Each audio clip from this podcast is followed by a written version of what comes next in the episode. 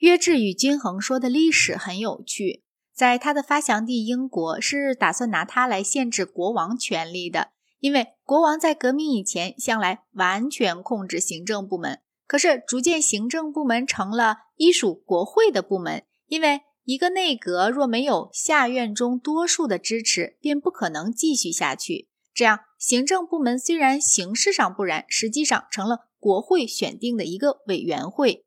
结果是。立法权和行政权渐渐的越来越不分。过去五十年来中间，由于首相有解散国会之权，以及党政纪律日益严格化，又出现了进一步的发展。线下国会中的多数派决定哪个执政党执政，但是继决定这点之后，国会实际上不能再决定别的任何事情。动议的法案只要不是由政府提出的，几乎没有成立过。因而，政府又是立法部门，又是行政部门，它的权力不过由于时而必要有大选才受到限制。当然，这种限制跟洛克的原则完全背道而驰。在法国，因为孟德斯鸠极力鼓吹这个学说，他为法国大革命当中比较温和的各党派所信奉。但是，雅各宾党人一胜利就被扫除的暂时无声无息。拿破仑自然要他无用，不过在王政复辟时，他复活了。拿破仑三世一抬头，又随之湮灭。一八七一年，这学说再一次复活，而且促成通过一部宪法，其中规定总统几乎无权，政府不能解散议会。结果就是让国民议会无论和政府对比起来，或和选民对比起来，都有了很大的权限。权力的划分有甚于近代英国，但是还够不上依洛克的原则应有的划分，因为立法部门凌驾于行政部门之上。这次大战之后，法国宪法会成什么样子，未可逆料。洛克的分权主义得到了最充分应用的国家是美国。在美国，总统和国会彼此完全独立，最高法院又独立在总统和国会以外。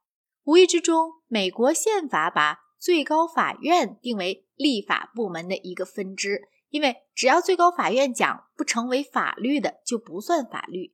最高法院的权限在名义上仅是解释性的权限，这实际上使那种权限更增大。因为这一来便难以指责那些想当然是纯法律性的决定了。这部宪法自来仅有一度惹起了武装冲突，这一点十足说明了美国人在政治上的贤达。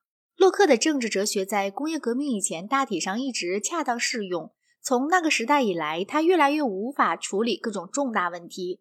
庞大的公司所体现的资产权力张大的超乎洛克的任何想象以外，国家的各种必要职权，例如在教育方面的职权大大增强。